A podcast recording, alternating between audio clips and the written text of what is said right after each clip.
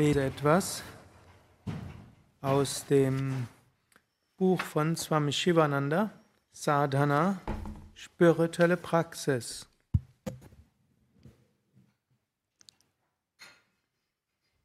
Aus dem Kapitel Shivananda Manovijnana Sadhana Sutras.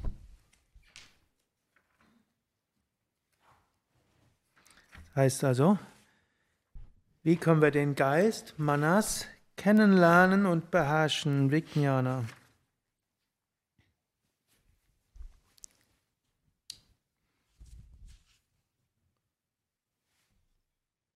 Tue etwas, was der Geist nicht tun will. Und tue etwas nicht, was der Geist tun will. Wenn wir unseren Geist kennenlernen und beherrschen wollen, dann ist es hilfreich, mindestens ab und zu mal etwas nicht zu tun, was der Geist will. In vielen Fällen ist auch gut zu tun, was der Geist will. Man berät uns ja gut, aber es ist manchmal eine gute Phase der spirituellen Praxis, dass wir sagen, nee, ich mach mal was anderes. Wenn wir zum Beispiel in die Yogastunde gehen und jetzt irgendwie fühlen, ja, ich lasse mal die Wechselatmung weg und leg mich stattdessen hin, dann ist es gut, besonders konzentriert die Wechselatmung zu machen. Also wenn man nach vier Runden Sonnengruß denkt, ist mir zu anstrengend, dann alle zwölf Runden mitmachen.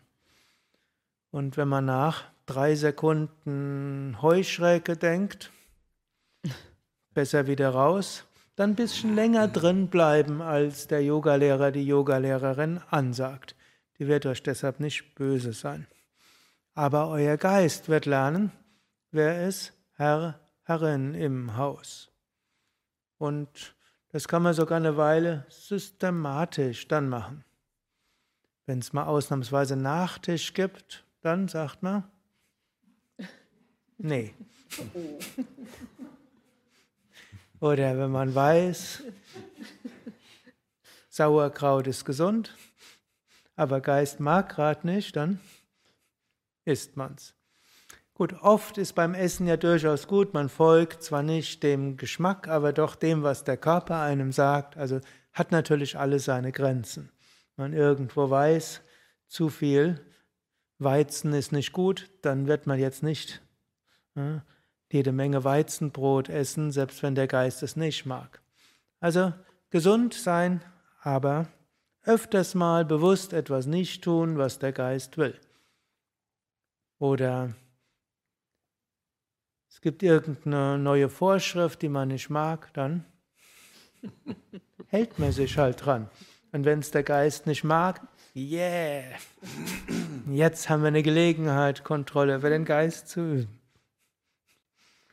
oder vieles andere. Versuche nicht all deine Wünsche zu erfüllen.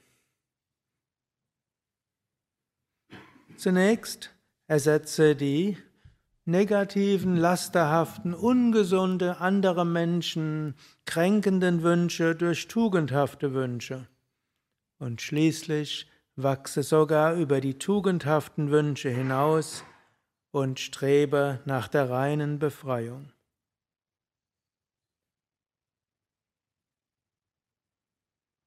Und warum das Ganze?